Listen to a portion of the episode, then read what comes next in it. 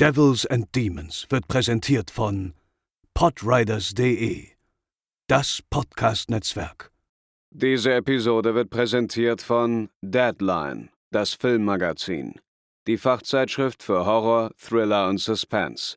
Jetzt im Kiosk oder online unter deadline-magazin.de.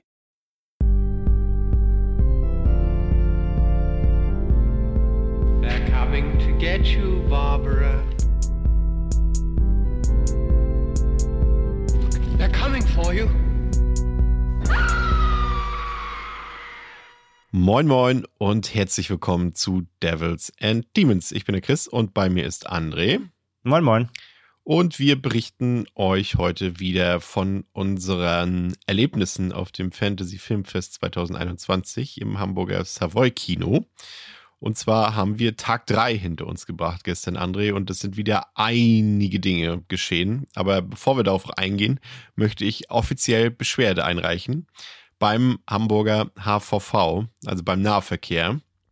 Denn ich finde, ich bin gespannt, was du dazu sagst, es kann nicht sein, dass wenn man an einem Montagabend, das war vorgestern, äh, um 0.30 Uhr oder so äh, irgendwo rauskommt, meinetwegen aus der Kneipe, aus dem Kino, aus irgendwo und nach Hause will, dass es dann einem nicht so einfach möglich gemacht wird, wie es eigentlich sein sollte in einer Metropole. Also wir hatten ja beide Schwierigkeiten, irgendwie äh, ins Bett zu kommen, sage ich mal, am Montag. Und äh, das, obwohl es ja noch relativ früh war, ne? Ja, ich musste mir ein Taxi holen auch, sonst hätte ich irgendwie noch eine 35 Minuten warten müssen. Das klingt jetzt, das klingt jetzt sehr, natürlich sehr snobby, ja, aber ich meine, wir, aber wir reden halt davon halb eins nachts du willst nach Hause und normal, wir reden auch von der Metropole. Metropole ist nicht nur schön, sondern nachts sind da auch manchmal ganz schön obskure Gestalten unterwegs. Und dann möchte man eigentlich nicht unbedingt noch irgendwo in der Nähe vom Bahnhof 35 Minuten im Dunkeln rumstehen. Und von daher äh, habe ich mir ein Taxi geschafft für 10 Euro. Aber ja, bin ich ganz bei dir. Es ist immer wieder erstaunlich. Ähm, sobald irgendwie quasi die Mitternachtsschranke die Uhr äh, quasi überschritten hat, ist wirklich, äh, es ist rum. So, da, da ist ein Bus und Bahn schon echt eine Schwierigkeit. Und ähm, bei mir ist es ja eh nochmal anders, wenn ich normalerweise, ich wohne ja nicht mehr in Hamburg. Ich habe natürlich eh nochmal eine höhere Hürde, dann auch wirklich wegzukommen. Aber selbst in Hamburg wirklich äh, ist nicht zu schaffen, irgendwie eine, eine, Busstrecke von, von, von vielleicht 10 Minuten, 15 Minuten zu überbrücken, noch um halb eins ohne Probleme. Das ist echt schon irgendwie ein bisschen schwach, muss ich auch sagen, ja. Ja, das war, war wirklich grausam. Also ich habe irgendwie noch die letzte Bahn noch bekommen aber die hat dann auf halber Strecke Schluss gemacht und hat äh, einen dann rausgeworfen, also jetzt nicht auf den Gleisen rausgeworfen, aber am, in, am Bahnhof, bevor ich aussteigen musste. Ein, ein Halt zu früh. Genau. Ja. Und da bin ich dann ausgestiegen und äh, dann auf einmal drohte an, an meinen beiden, wow, das klingt heute alles so super privilegiert, an meinen beiden Handys äh, drohte der Akku auszufallen. Und äh, dann dachte ich so, okay, das wird jetzt schwierig, hier noch groß die, die App zu benutzen und Taxi könnte auch schwierig werden, Free Now, weil die auch ganz schön viel äh, ähm, Akku zieht. Akku zieht. Und dann dachte ich so, okay, da war noch eine andere Frau mit mir in dieser letzten U-Bahn, also quasi fast schon ein bisschen wie bei mit einer Meat Train. Und fragt sich nur, ob für sie oder für mich. Und ähm, dann war dann ein Taxi und ich dachte so, ja, okay, gehe ich nochmal schnell gucken, ob hier irgendwo ein Bus fährt. Und da, wo ich ausgestiegen bin, da gibt es halt sechs verschiedene Bushaltestellen und du musst dir die erstmal raussuchen, wenn du halt nicht gerade in der App gucken kannst, wo was fährt. Und dann dachte ich so, nee, finde ich nicht, fahre ich jetzt mit dem Taxi. Dann hat natürlich sie genau das Taxi genommen von mir. Das Einzige, was da weit und breit rumstand. Und dann irgendwann eine halbe, dreiviertel Stunde später fuhr dann irgendwann noch so ein Nachtbus, aber das war eine Strecke von wirklich die fährst du, die, also für die braucht man normalerweise viereinhalb Minuten ungefähr und ich habe dann wieder eine und eine Viertelstunde gebraucht dafür, mitten in der Nacht. Und Hamburg kann wirklich, wie du schon sagst, äh, an einem Mond, in einer Montagnacht schon sehr düster und dunkel und auch manchmal auch gruselig sein, weil dann eben auch meistens nur die Gestalten rumrennen, die meistens nicht mit dir einen netten Schnack haben wollen. Also, naja, das ist ausbaufähig, sage ich mal dafür. Und eine Monatskarte, also ich bezahle über 80 Euro dafür, also ja, kann man auch das, mal was Gutes mit anfangen das, mit dem Geld. Das kann man euch mal sagen. Und ich meine, wir haben ja auch, also ähm, im Savoy war ja, also im, im Kino auf dem Filmfest war ja der quasi der letzte Film an dem besagten Abend am Montag Hunter Hunter. Und äh, das, das, das Filmfest meinte ich auch extra schon, wir wollen echt pünktlich anfangen, damit auch alle noch schön nach Hause kommen, weil wohl auch tatsächlich sich andere Festivalbesucher ähm, nicht beschwert, aber die meinten so, ey, hier letzter Film und so, das ist echt spät, äh, ich komme das nicht mehr gut weg, ne? Fängt ja auch wirklich pünktlich an, wurde wohl sehr viel gefragt. Also die, das ist es ist halt wirklich ein Problem scheinbar, dass äh, selbst in Hamburg unter der Woche dann ab einer gewissen Uhrzeit äh, es dir sehr schwer ermöglicht wird, irgendwie gut nach Hause zu kommen. Ja. Ja, Finde ich, kann auch nicht sein, dass irgendwie so ein Nachtbus irgendwie nur alle Stunde dann irgendwie fährt oder sowas. Wie gesagt, ich war, ich bin, bin ja da noch in der privilegierten Situation, Mann zu sein, der da nachts umherirrt.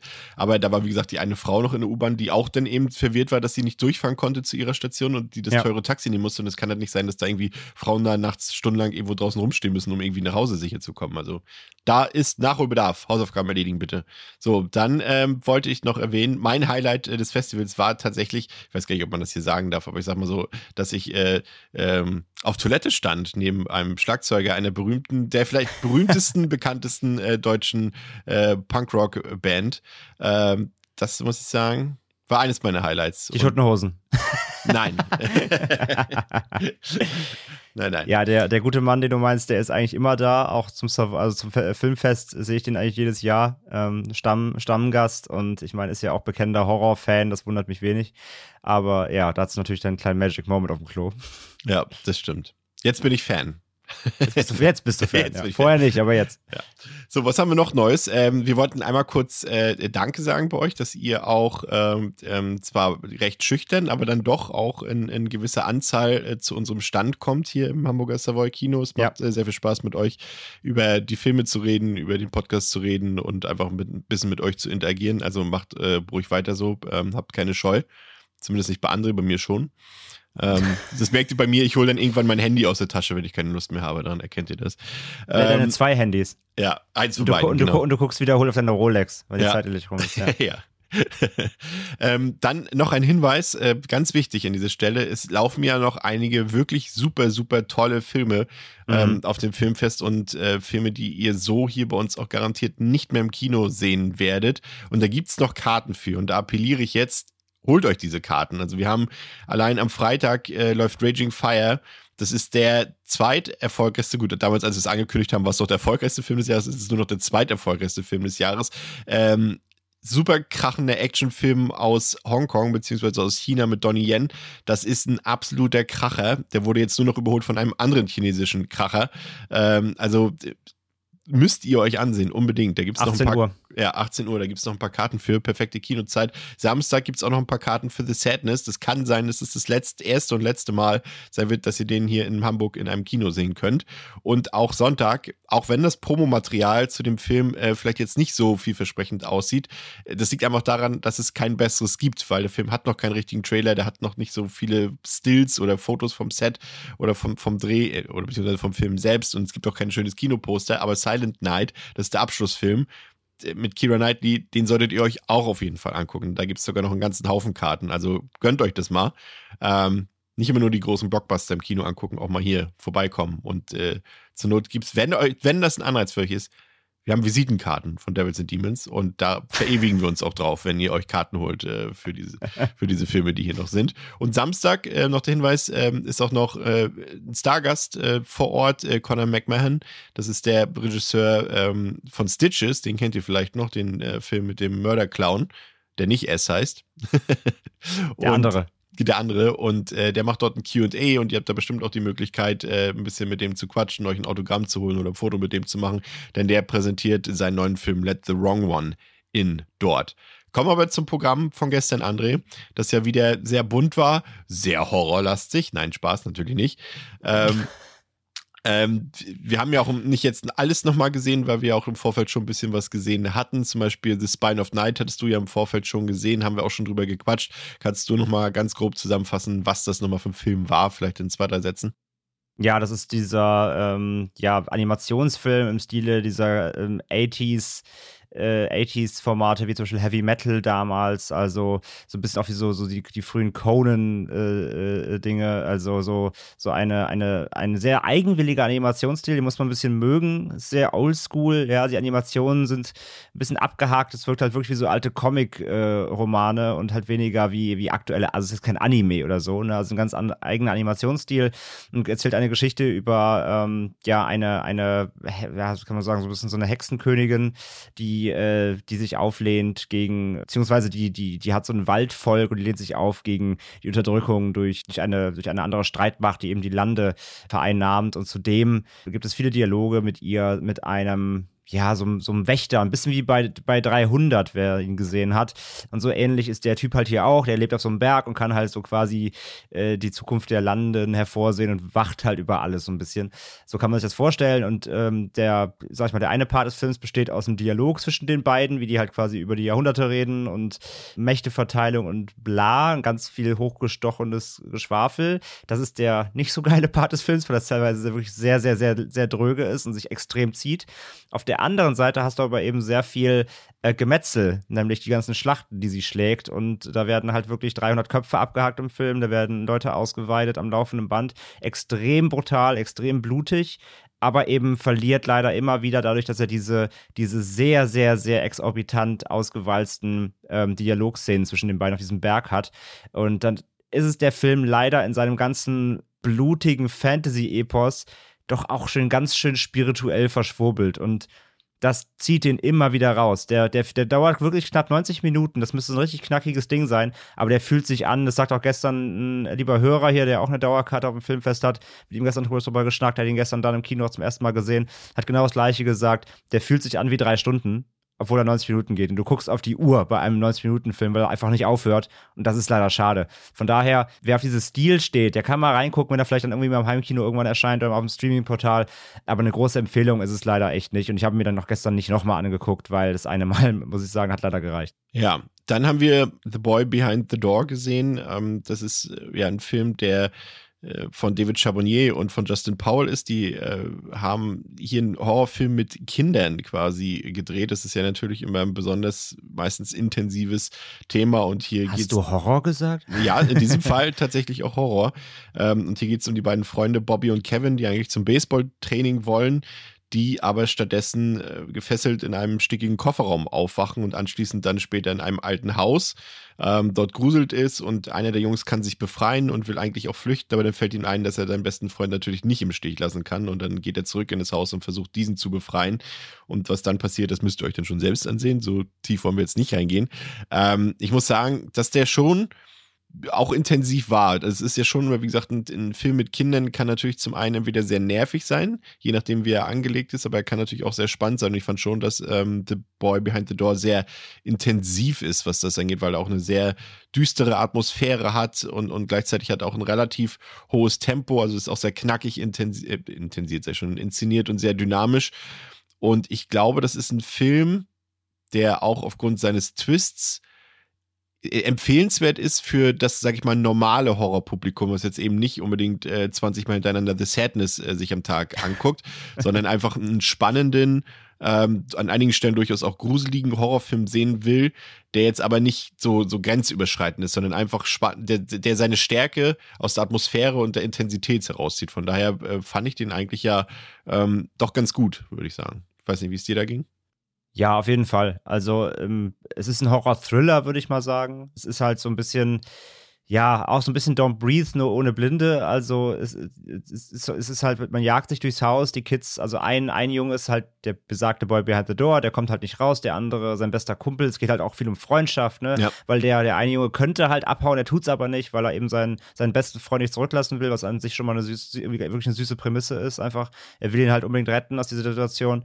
Ähm, dann wird halt einfach sich viel durch ein Haus gejagt. Ne? Das ist halt wieder limitiertes Setting, auch wenn das Haus relativ groß ist, aber der Film muss halt damit spielen, dass äh, man eben viele Locations auch oft sieht und ähm, dass sich ein bisschen im Kreis dreht. Ich fand ihn auch spannend, ich fand die Kids gut. Daran, daran hapert es ja auch dann oft bei, bei so Filmen, die auf, auf Kids-Darstellern stützen. Ähm, aber das funktioniert, die beiden sind echt, machen das gut und sind auch sympathisch und hat ein paar Härten, ist unangenehm und gibt auch die eine oder andere kleine Überraschung im Film.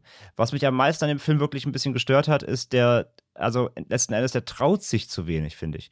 Der, der spielt diese ganze Geschichte so safe, dass man sie danach auch wirklich wieder vergisst, leider. Es ist so ein einmal angucken, war, war okay und dann ist aber auch weg. Und der Film schafft es nicht, dass du danach, dass der Eindruck hinterlässt. Und das ist bei einer, bei einer, bei einem Plot, der um Kindesentführung geht und Schlimmeres. Also es wird in dem Film halt nichts gezeigt explizit, aber man weiß schon, was die eigentlich mit den Kindern vorhaben. Ja? Also der Film, wenn ich da an sowas eben denke, wir hatten ihn ja auch im Podcast, wenn ich an 8 mm oder sowas denke, die zeigen ja auch nicht explizit alles und viel. Aber das reicht, dass du die Vorstellung hast. Und so ein 8 mm schafft es dir halt, so eine dreckige Atmosphäre auch noch dem Ganzen zu präsentieren, dass du dich danach einfach nur waschen willst so. Und das macht The Boy Behind the Door überhaupt nicht. Also der hat, der hat eine krasse Thematik, wo es halt um Kindesentführung, Kindesmissbrauch geht letzten Endes. Und nach dem Film dachte ich mir halt so, ja, okay, ich habe jetzt irgendwie so ein ich habe ihn schon, ich habe ihn den, ich habe ihn so einen Dark Goonies genannt. Der hat fast so eine Abenteueratmosphäre äh, und und und ich dann, aber der hat keine keine Wirkung. Ich dachte die ganze Zeit, ich müsste mich bei der Thematik doch irgendwie, irgendwie schlecht fühlen oder ich müsste, es müsste mich irgendwie, da müsste es mir alles zusammenziehen, wenn ich daran denke, an die Situation. Und man sieht ja dann auch irgendwie ein paar Fotos, die dann von dem einen Jungen gemacht wurden und sowas. Äh, das müsste so unangenehm sein. Aber der Film hat irgendwie so eine so eine Horror-Abenteuer-Stimmung und ähm, und zudem Mini-Spoiler, er spielt sich auch relativ gediegen aus, sag ich mal, ohne jetzt auf, äh, auf, Details einzugehen. Auch da, der Film hätte mutiger sein müssen. Der hätte echt auch so einen, so einen richtigen Impact haben können, so einen richtigen Schlag in die Magengrube versetzen können, aber es macht er nicht. Es deswegen, wie, wie du sagst, es ist wirklich ein Horrorfilm für wirklich das Netflix-Publikum, sag ich jetzt mal, ne? Da, da kann man sich ein bisschen gruseln, aber man ist es nicht zu schlimm und, und danach kann man wieder rausgehen und ist, ist fein raus und macht Credits laufen. Man denkt sich, ja, okay, cool, nett, Ende. Aber der hat halt keinerlei Nachwirkungen und dadurch, dass er sich halt nichts traut, macht ihn das halt leider sehr vergessenswert. Ja, und wie das Publikum den Film im Hamburger Savoy fand, das könnt ihr jetzt hören. Sehr gut, sehr spannend, äh, überraschend. Ähm, Ende war so ein bisschen okay. Äh, ich finde es immer so ein bisschen schade, wenn man nicht so konsequent ist und ich sag mal so relativ einfallslos äh, beendet. Also mhm. quasi ein Film hätte man quasi vielleicht ein bisschen geschickter machen können als irgendwie, ach, so wie immer. Aber ansonsten sehr gute Ideen hatte der Film. Es war eine gute Wende, also die überraschend war. Kids war sehr gut, ja. Also manchmal so, ich erst hatte ich gedacht, okay, der, äh, der ich sag mal, der Protagonist, der hauptsächlich da war, um den anderen zu retten, mehr oder weniger. Hat ein bisschen immer ein bisschen blöd gehandelt, aber dann dachte ich so, ja, aber das sind ja eigentlich auch Kids. So, äh, würde ich jetzt auch so handeln, aber haben die geil gemacht. Also man hat ja sonst meistens immer so das Gefühl, so bei, bei so Kids, äh, ja, ein bisschen drüber, aber fand ich gut. Fand ich glaubwürdig, ja, tatsächlich. Also so, wie gesagt, was ich schon meinte, so ein bisschen blöd gehandelt teilweise, aber dann gedacht, okay, die sind ja halt auch 13, 14 oder was ich auch immer da spielen. Und äh, in so einer Extremsituation so zu handeln, war schon irgendwie halt cool. Also er war sehr erfrischend. Das ist, glaube ich, das passende Wort. Er war sehr erfrischend. Auch so viele Spannungsmomente auf jeden Fall. Also ich fand es teilweise ein bisschen traurig, weil es gibt ja wirklich solche Fälle, wo kleine Jungs oder Kinder entführt und missbraucht werden. Das wurde ja auch thematisiert dann in dem Film. Da war ja auch so eine Videokamera aufgebaut in diesem einen Raum da oben. Das war schon so ein bisschen morbide, aber ansonsten eher spannend und sehr unterhaltsam, beziehungsweise einfach aufregend, den Film zu schauen. Ja, die beiden haben ja auch äh, schon neun Filme am Start noch oder einen weiteren Film am Start. The Gin heißt der und das ist tatsächlich auch wieder ein Film äh, mit einem Kind in der Hauptrolle und äh, geht auch wieder in die, in die Horror-Fantasy-Richtung. Den würde ich mir natürlich dann auch bei Zeit nochmal ansehen. Den habe ich, hab ich auch schon hier tatsächlich. Ah, bin ich auch mal gespannt drauf, ja. ja. Dann haben wir uns ähm, vermutlich da bin ich mir ziemlich sicher, eines der ganz großen Highlights des Festivals und vielleicht sogar der letzten äh, Film-Kinojahre angesehen, nämlich den japanischen Zeitreisefilm Beyond the Infinite Two Minutes. Und ähm, jetzt fangen wir doch hier erstmal mit den Stimmen des Publikums an. Ähm, da bin ich auch sehr gespannt. Oder ihr solltet gespannt sein, was das Publikum zu diesem Film zu sagen hat, ehe ihr unsere Meinung zu hören bekommt. Also ich fand diesen Film sehr faszinierend. Ähm, am Anfang war ich ein bisschen eingeschüchtert von den Untertiteln, aber es war gar kein Problem. Ich bin sehr begeistert und äh, ich würde den gerne auch nochmal sehen, weil ich finde, dass man auf so kleine Details nochmal im zweiten Gang vielleicht noch mehr achtet oder irgendwas, was einem dann noch mehr auffällt. Insgesamt Daumen nach oben. Ich fand ihn sehr, sehr cool. Was beeinflusst eigentlich was? Die Zukunft, die Vergangenheit oder die Vergangenheit, die Zukunft? Nee, es ist wirklich eine kleine Perle, die zeigt, dass man keine großen Schauspieler oder Kamera oder irgendwas braucht, sondern einfach nur eine coole Idee, an der man festhält. Dass man nicht viel Budget braucht, um einen tollen, ja, tollen kleinen Film zu machen. Ich habe, glaube ich, keine Schnitte gesehen, aber es war, glaube ich, kein echter One-Shot. Aber das war toll umgesetzt. Also man hat es halt nicht gemerkt und ich habe auch nicht die ganze Zeit drauf geachtet, aber war sehr, sehr schön. Also hat Spaß gemacht, ja. War sehr kurzweilig, es hat mir gefallen. Ich wusste gar nichts vorher über den Film. Ich wusste nicht mal, dass es ein Zeitreisefilm war und ich fand die Idee sehr cool. Also mit diesen zwei Minuten in der Zukunft, also auch die Idee, was bringt das überhaupt, zwei Minuten. Ja, aber die ist mir tatsächlich erst später aufgefallen, als ich irgendwann überlegt habe, Moment, gab es irgendwie mal einen Schnitt, habe ich irgendwie gar nicht so richtig mitbekommen und dann habe ich auch drauf geachtet und ja, ist nicht so richtig, nicht richtig mitbekommen tatsächlich, ja. Sehr entertaining. Also äh, hat total Spaß gemacht. Ich bin ohne Erwartung reingegangen und ich habe mir den äh, Dings, den, die Zusammenfassung einmal kurz durchgelesen. Was, was hat dich am meisten begeistert? Dass eigentlich durchgehend Dialog war und dass es überraschend sehr lustig war. Ich glaube, dass sie auch total darauf geachtet haben, dass so wirklich zwei Minuten vergangen sind, wenn sie gesagt haben, dass zwei Minuten vergehen. Also das ist mir irgendwann in der Mitte aufgefallen, dass sie da, glaube ich, auch echt drauf geachtet haben. Das fand ich super cool. Ja, André, Beyond the Infinite Two Minutes, um es mal runterzubrechen, ist letztendlich ja so ein, so ein ähm, ja, ich würde sagen, ein auf Film gebanntes äh, Theaterstück. Also es würde genauso gut irgendwie, na gut, technisch wäre es ein bisschen schwierig umzusetzen, aber es fühlte sich so an wie ein Stück, was man problemlos eben auch im Theater inszenieren könnte. Ähm, ein Kaffeebesitzer in Japan stellt fest, dass sein Fernseher in seiner Wohnung quasi ein Portal in die Zukunft ist, aber eben nicht jetzt irgendwie 100 Jahre oder 200 Jahre, sondern in zwei Minuten. Und es kommen immer wieder andere Leute und neue Leute in die Szenerie dazu, die dieses Mysterium auch entdecken. Und ähm, die nutzen die Leute das dann für allerhand Schabernack und äh, natürlich auch für ein paar kreative Einfälle, aber vor allem für Schabernack und dann, ja, wie sagt man, äh, out of control geht das Ganze nicht am Ende. So, so krass ist es nicht, aber es äh, geht schon in Richtung, die man vielleicht am Anfang nicht vorhersehen kann. Und da muss ich sagen, also das war von der ersten bis zur letzten Sekunde war das ein absoluter äh, äh, Kracher für mich. Also es war so fantastisch, ich habe so viel gelacht. Ähm, ja, sogar noch deutlich mehr als bei Bloody Oranges. Ne? Und also ich, das ist richtig mein, das ist mein Comedy-Festival hier. Das werden ja, merk schon. Ja. so viel hast du in einer Woche noch nie in deinem Leben ja. gelacht. Vielleicht ist es auch mal eine Lachwoche, die einzige im Jahr. Hab, ja, und, und, eigentlich, und, eigentlich falsches Festival dafür, aber ist doch schön. Ja, das ist ein, ein, Film, der so voller kreativer Ideen steckt. Der hat so viel Situationskomik, wo man wirklich pausenlos lachen kann.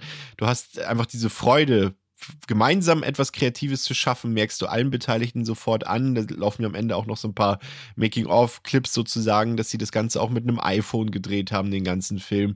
Ähm, dass sie auch, es ist ja so aufgebaut wie so ein One-Shot. Also es ist ja kein One-Shot. Also ich habe sechs Cuts gezählt. Also es können vielleicht auch einer weniger oder einer mehr gewesen sein. Aber ja, man, man, man, merkt, wo die, wo die Schnittpunkte sind, ja. aber sie sind gut kaschiert. Genau. Und, und, und, und sechs Schnitte sind für diese Art Film, also wenn ihr den gesehen habt, dann wisst ihr, was wir meinen, sind trotzdem noch extrem wenig. Also das ja. ist, da ist trotzdem extrem viel, was da in Plansequenzen abgelaufen ist und so weiter. Das ist fantastisch. Und dieses ganze Theaterensemble, die haben so eine perfekte Harmonie miteinander. Das ist Wahnsinn, weil auch, glaube ich, sehr viel ähm, eben, wie ich schon sagte, Situationskomik bei ist bestimmt auch ein bisschen was improvisiert und so weiter. Und das ist irre sympathisch und wie sie, wie sie diese Story aufbauen einfach. Das ist halt so lustig auch, diese, mit den zwei Minuten und sie versuchen es dann immer zeitlich zu verlängern. Sie versuchen, du denkst auch so, das ist halt so dieses normale, du denkst, oh krass, wir können in die Zukunft sehen, wir können Zeitreise machen.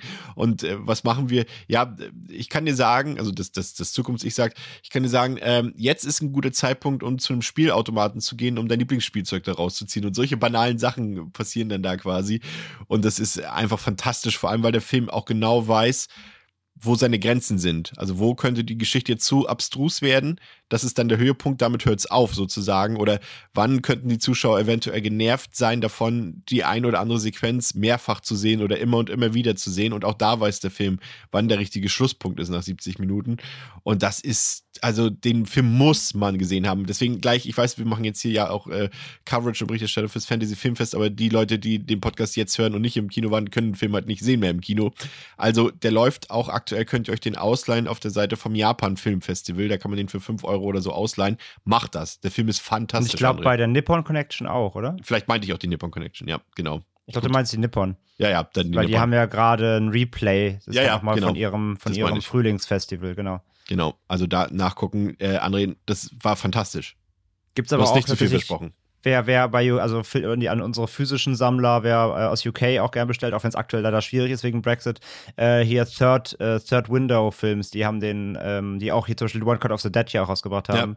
Der ja ähnlich vom, vom, vom, der, vom, vom Filmmaking ist. Ähm, die haben den schon auf Blu-ray auch raus. Also wer dann der UK Blu-ray haben will, kann auch da schon zugreifen, aber ich bin mir sehr sicher, dass der auch, äh, ich weiß gar nicht, hat der schon einen Verleih bei uns in Deutschland ich, bekommen? Nee, ich glaube, ich weiß es nicht genau, aber es klingt so nach einem Rapid Eye Film irgendwie. Rapid ja, der, also der, der kommt auf jeden Fall, weil der wird mit Preisen überschüttet. Ich bin mir auch, der war halt hier auf dem Filmfest jetzt ja auch im Fresh Blood Award. Ähm, also es ist ja eines Publikums abstimmen. Ich bin mir ähm, sicher, dass er den gewinnt. Preis hier beim Filmfest und da war Beyond Infinite Two Minutes drin und ich bin mir eigentlich relativ sicher, dass er den gewinnen wird, weil ähm, ihr, ihr habt ja eben auch bei den Stimmen jetzt bei uns von äh, den, den, äh, den Impressionen gehört aus dem Publikum, aber ich glaube, es waren alle begeistert. Der Saal war fast ausverkauft und äh, habe da keinerlei sch äh, schiefe Miene gesehen ähm, äh, vor und nach dem Film. Also da waren alle wirklich hellauf begeistert.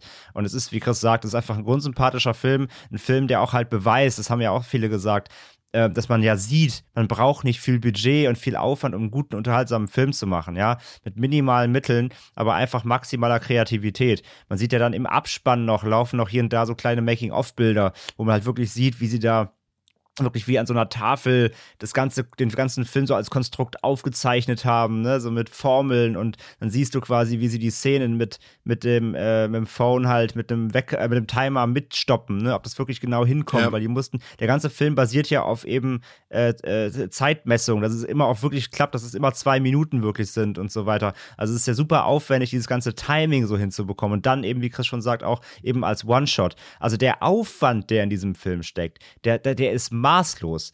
Und dazu kommt auch noch, das ist ein Regiedebüt. Das ist der erste Film dieses Regisseurs, äh, Junta Yamaguchi. Und dann direkt so ein Brett hier abliefern, mit so einem Aufwand, aber trotzdem, wie gesagt, so minimalen Mitteln und so einer coolen Crew. Äh, also der Film ist wirklich pure, pure Spielfreude. Und ähm, ich habe jetzt zum dritten Mal schon gesehen inzwischen. Und der wird bei jedem Mal nur besser, weil dir jedes Mal wieder neue Details auffallen. Und auch wenn du weißt, wie was passiert, das ist so sympathisch, das ist so lustig. Es ist so geil gemacht und du, ich habe beim dritten Mal einfach wieder gestaunt, wie sie es hinkriegen, das so geil zu timen. Ähm, und vor allem ja auch, dass die eben, äh, ja, klar, du siehst halt viele Szenen doppelt, weil das die, die Prämisse des Films halt ist, ne? Dass, dass die, sie sprechen halt Sachen in den Fernseher und dann sieht man sie später wieder auf dem Fernseher, weil sie halt ja in die Zukunft gesprochen haben aber wie cool sie das dann auch wirklich, sie müssen das ja auch immer wieder nachspielen. Also sie müssen das einmal in den Fernseher sprechen, dann müssen sie die Szene ja nochmal live machen, damit es dann den Effekt kriegt. Und wie, wie, wie gut das ist, wie authentisch die sind, wie das, die das hinkriegen, dass die das wirklich eins zu eins wieder genau in dem Timing immer wieder spielen können, sodass dieser Schleif, diese Zeitschleife eben entsteht. Ähm, das ist so krass gemacht. Also absoluten, absoluten Respekt vor diesem, vor diesem Film einfach.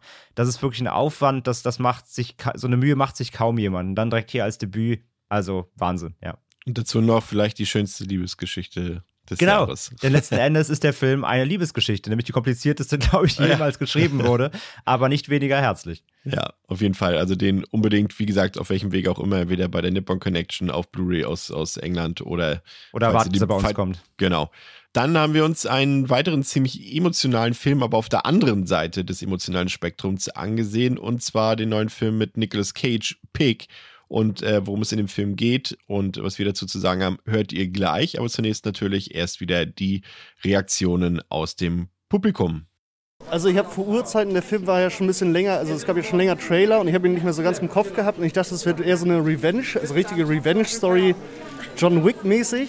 Mehr hatte ich dazu nicht mehr im Kopf, aber es war ja schon ähnlich angehaucht. Ja, aber ich fand das Konzept war nett und ich fand der Film war eigentlich alles im allem ganz gut. Ich habe was ganz anderes erwartet, gerade weil Nicolas Cage schon irgendwie auch eher so die trashigen Filme normalerweise. Aber ja, es war ein wunderschöner Film, wie ich fand. Also ich hatte Erwartungen, dass es so ein bisschen so ein John Wick-Ding wird, also dass, dass es äh, Schwein gestohlen wird und er dann irgendwie komplett äh, alles zerlegt in Portland. Es war ganz anders, aber eigentlich dadurch umso erfrischender irgendwie. Also ich habe Nicolas Cage brillant, also ich sehr überwältigt positiv überrascht. Also ich fand ihn, ähm, zwar, ich fand ihn einfach überragend. Ich war, ich habe, obwohl er so bekannt ist als Schauspieler, habe ich immer nur den Charakter gesehen, so den ganzen Film über. Also es war echt richtig gut.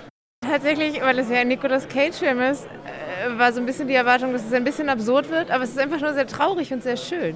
Auch Action weiß ich nicht, aber bestimmt was mit fliegenden Messern oder so. Ja, ganz ähnlich. Also man hat immer so auf den Ausbruch gewartet. Also bis zuletzt hatte ich das Gefühl. Und es kommt einfach nicht. Und es bleibt sehr schön ruhig. Und das ist eigentlich das ist so schön, wie es traurig ist. Also der Film war richtig gut. Also ich äh, habe mir erwartet, dass es ganz anders wird als Mandy. Und es ist in der Tat sehr erwachsen geworden, sehr ruhig. Aber ich bin trotzdem recht zufrieden mit dem Film. Ein kleines bisschen mehr Dialog oder ein kleines bisschen mehr Spannung vielleicht. Aber ich finde den Film ähm, doch sehr befriedigend. Also tatsächlich habe ich relativ wenig erwartet. Ich bin eigentlich nur in den Film gegangen wegen Nicolas Cage und dachte mir mit einem Schwein, das kann nur episch sein. Aber meine Erwartungen wurden vollkommen erfüllt. Also es ist genau das, was ich sehen wollte. Ich fand es eigentlich, also ich fand es unerwartet tatsächlich, aber eigentlich ganz witzig, weil es auf eine subtile Art und Weise sehr lustig war, dass es gerade so ruhig abgelaufen ist. Ich bin sehr zufrieden, auf jeden Fall. Ja, André, bevor ich äh, meine Erlebnisse mit dem Film äh, schildere, äh, die ich dir im Kinosaal schon, Shame on Me, schon mehrfach geschildert hatte, äh, kurz nochmal, magst du nochmal kurz zusammenzufassen, worum es geht und ähm, warum du diesen Film so gut findest? Ja, storymäßig, ich, ich will halt nicht zu viel spoilern, weil bei dem Film tatsächlich ist es auch besser, wenn man nicht so viel weiß, weil der das halt sehr langsam aufbaut. Im Kern geht es um Nicolas Cage, sehr zurückgezogen in einem äh, kleinen Waldstück lebt.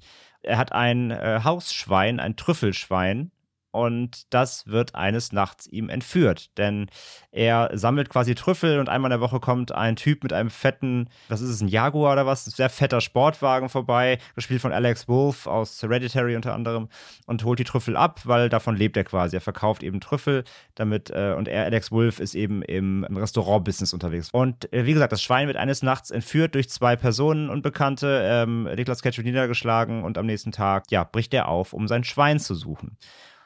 Und das ist eigentlich schon mal die ganze Story, weil mehr sollte man erstmal gar nicht wissen.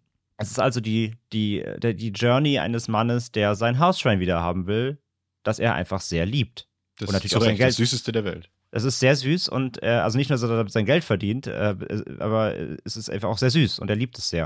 Und es ist alles, was er hat, weil er eben sonst da allein zurückgezogen im Wald lebt. Das Schwein ist die einzige Begleitung, die er hat. Und ja, es ist eben diese, diese Reise, das Schwein wiederzufinden. Und ich liebe den Film sehr. Der hat seine, seine, der hat auch seine, also ist nicht perfekt, er ist halt sehr, sehr ruhig, muss man einfach wissen. Ihr habt es ja auch an den Reaktionen auch hier gehört. Der Film legt halt natürlich falsche Fährten. Und das war sicherlich auch äh, Michael Sanowskis Beweggrund, da auch Nicolas Cage zu casten, mit Sicherheit da, äh, wenn man halt an die Vita der letzten Jahre von Herrn Cage denkt, dann und dann die Story hört, da wird ein Schwein entführt und er will es wiederfinden, dann denken die meisten wahrscheinlich erstmal an Keanu Reeves und seinen Hund.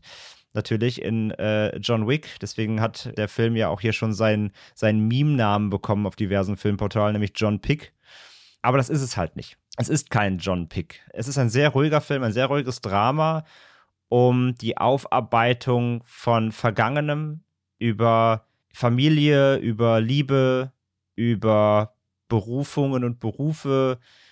Aber das alles wirklich erzählt in sehr ruhigen Dialogen. Und wie gesagt, ich glaube, die Erwartungen können da sehr, sehr spalten. Und wie Chris ja auch eben schon teaserte, seine Mine die erste halbe Stunde war das Gegenteil wie Beyond Infinite Minutes. Da war wenig Freude.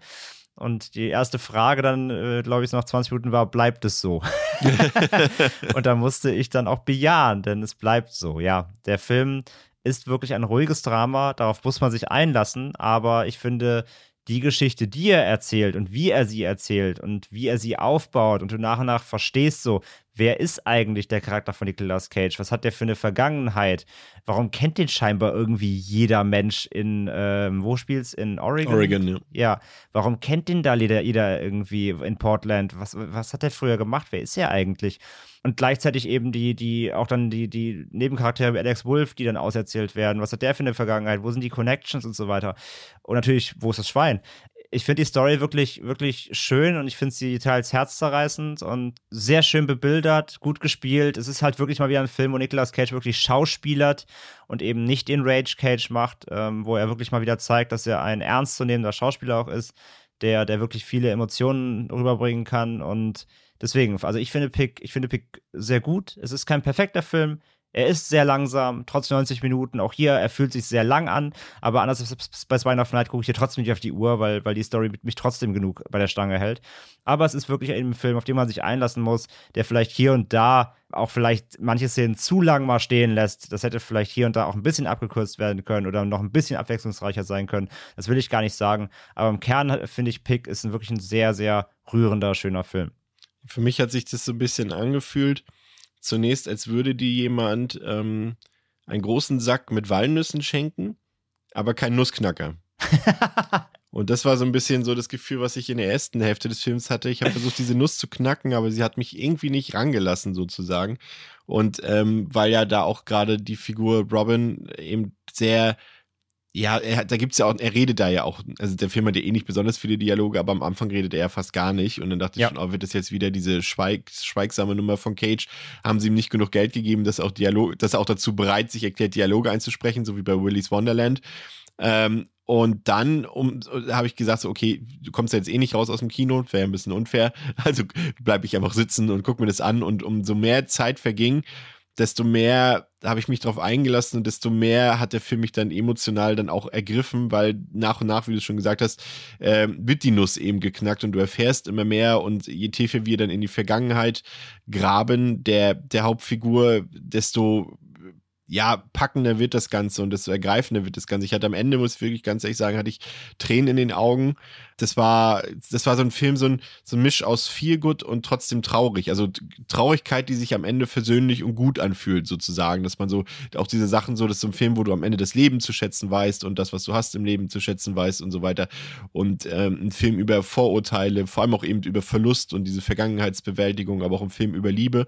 Und ich fand das auch so gut, dass du am Ende diese, diese Nebenfigur oder diese erst vermeintliche Nebenfigur von Amir hattest und ähm, dass du irgendwann festgestellt hast, okay, der Film dreht sich fast genauso sehr um ihn, wie eben um Robin, also der von Nicolas Cage gespielt wird, weil Mhm. da ja eben noch diese Geschichte, sie sind ja beide eng verknüpft mit dem Vater von Amir. Und ähm, wie das Verhältnis zwischen, zwischen Amir und seinem Vater ist, das spielt dann eben auch eine große Rolle bei und kickt dann auch emotional, emotional total mit. Und ich fand es halt gut, dass eben, wie du schon gesagt hast, dass eben genau das, was man erwartet, die Rachegeschichte nicht stattfindet, sondern dass dieser Film das versucht eben mit Empathie und mit Liebe zu lösen, die Zu lösen, Probleme in ja. diesem Film. Und das war eine total fantastische Botschaft. Und wie es auch schon viele andere Leute überall geschrieben haben, man bekommt total Lust auf Essen, wenn man den Film gesehen hat. Also ist jetzt vielleicht kein Tampopo oder kein, äh, wie ist der Film noch von ähm, Agni, Eat Drink, Eat Drink Man Woman, sowas, genau. Also war es gar nicht so verkehrt von Agni. Das sind ja auch so Filme, wo man richtig Hunger bekommt beim Gucken und äh, das ist hier auch so ein bisschen ähnlich, weil hier auch so diese, diese Wertschätzung für Essen irgendwie eine Rolle spielt und auch diese Liebe für den Beruf, für die für diese Ja, wobei, Sachen. wobei da muss ich sagen, also da hätte er für mich sogar noch mehr machen können, sogar stärker. Also es war jetzt kein hier, wie hieß er mit John von John Favreau, mit und von John Favreau. Achso, äh, äh, Chef oder was? Wie ist der Chef? Einfach, Cook oder? hätte ich beinahe gesagt. Ja, doch, der heißt aber doch so ähnlich irgendwie. Das heißt sowas. auf Deutsch schon, ne? Aber Irgend so, äh, ja, auf Deutsch hast er, hat er einen anderen Titel als im Original. Auf jeden Fall der, wo, wo er so eine, wo, wo er halt auch so Restaurantchef ist und dann so, eine, so, ein, so, ein, so ein Burgerwagen aufmacht, der dann völlig die Decke geht und sowas halt. Dieser, dieser viel, viel, viel good Food, äh, Food-Film. Ähm, den habe ich Chef heißt der eigentlich. Chef, heißt ne, genau, ja. Aber bei uns heißt der wirklich Kiste Cook, glaube ich, ne? Kiste Cook, doch, sag ich doch, genau. Dann habe ich mal für Schaubefehl geguckt. Ne? Also da wird hier Essen auch so richtig in, in Großaufnahmen, ne? so richtig geil angerichtet. Das macht jetzt, das macht jetzt hier Pick nicht. Also ähm, er arbeitet viel mit Essen, es geht viel um Essen und Restaurants, aber das, die, die, die, die, die Mahlzeiten selbst stehen jetzt nicht im Kamerafokus. Also deswegen, ich fand jetzt nicht, dass der Film da so den Fokus drauf legt, aber Ja, das ist ein Teil davon, ja. Also eher die Leidenschaft dafür, für dieses Die Thema Leidenschaft, so. genau. Also dieser Und- Monolog, den er dort zum Beispiel in dem teuren Restaurant führt zu seinem ehemaligen Angestellten dort, wo er ihm sagt, sag mal, was sind denn eigentlich deine, deine Gründe, warum du damals angefangen hast, deine Überzeugungen und so weiter. Und das hat ihn, hat, also das vermittelt der Film einfach so gut. Mhm. Und dann ähm, spielt der Film am Ende noch ein schönes Cover von, von I'm on Fire von Bruce Springsteen und da kamen bei mir dann auch die Tränen. Also äh, voll Empfehlung, das war echt eine Überraschung, muss ich sagen. Also auch selbst wenn es euch so geht wie mir und die ersten Minuten so vielleicht nicht so ganz euch passen, bleibt dran, bleibt sitzen. Da hat der Hacker mal wieder recht gehabt. Ähm, sehr, sehr guter Film, wirklich, sehr, sehr guter Film. Der, der kommt dann irgendwann, ja. Ja. Irgend, irgendwann macht's so Klick und dann seid ihr drin. Ja. Und das war dann auch äh, unser Abschluss äh, des gestrigen Tages. Ähm, heute, wir sind ja jetzt quasi schon wieder auf dem Weg ins Kino, wenn man so will. Heute ist wieder volles Programm angesagt. Also heute schon auf morgen, wenn wir darüber sprechen werden. Wir schauen uns heute Sound of Silence, äh, Sound of Silence, ich schon, Sound of Violence an. Sound of Silence, die Doku über Simon Garfunkel. Nein, das würde jetzt auch noch passen zum Fantasy-Filmfest. Bloß kein So, Horror. so, Sound of Silence könnte auch der Ja. Alternativtitel zu Pix sein. Das, das stimmt. Dann, ich freue mich besonders auf Crabs. Eine Da schöne Roger ja. Common äh, Hommage.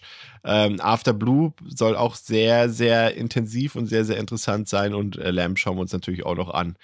Und ähm, dann läuft ja auch noch Midnight, der koreanische Serienkiller-Thriller, den wir uns ja auch im Vorfeld schon angesehen haben. Den haben wir schon gesehen, genau. Genau. Also freut euch auf morgen. Danke, dass ihr wieder zugehört habt bei uns. Äh, schöne Grüße gehen raus an euch, ans Savoy und ans Fantasy Filmfest. Also, das war's für heute. Ciao. Bis morgen. Tschüss.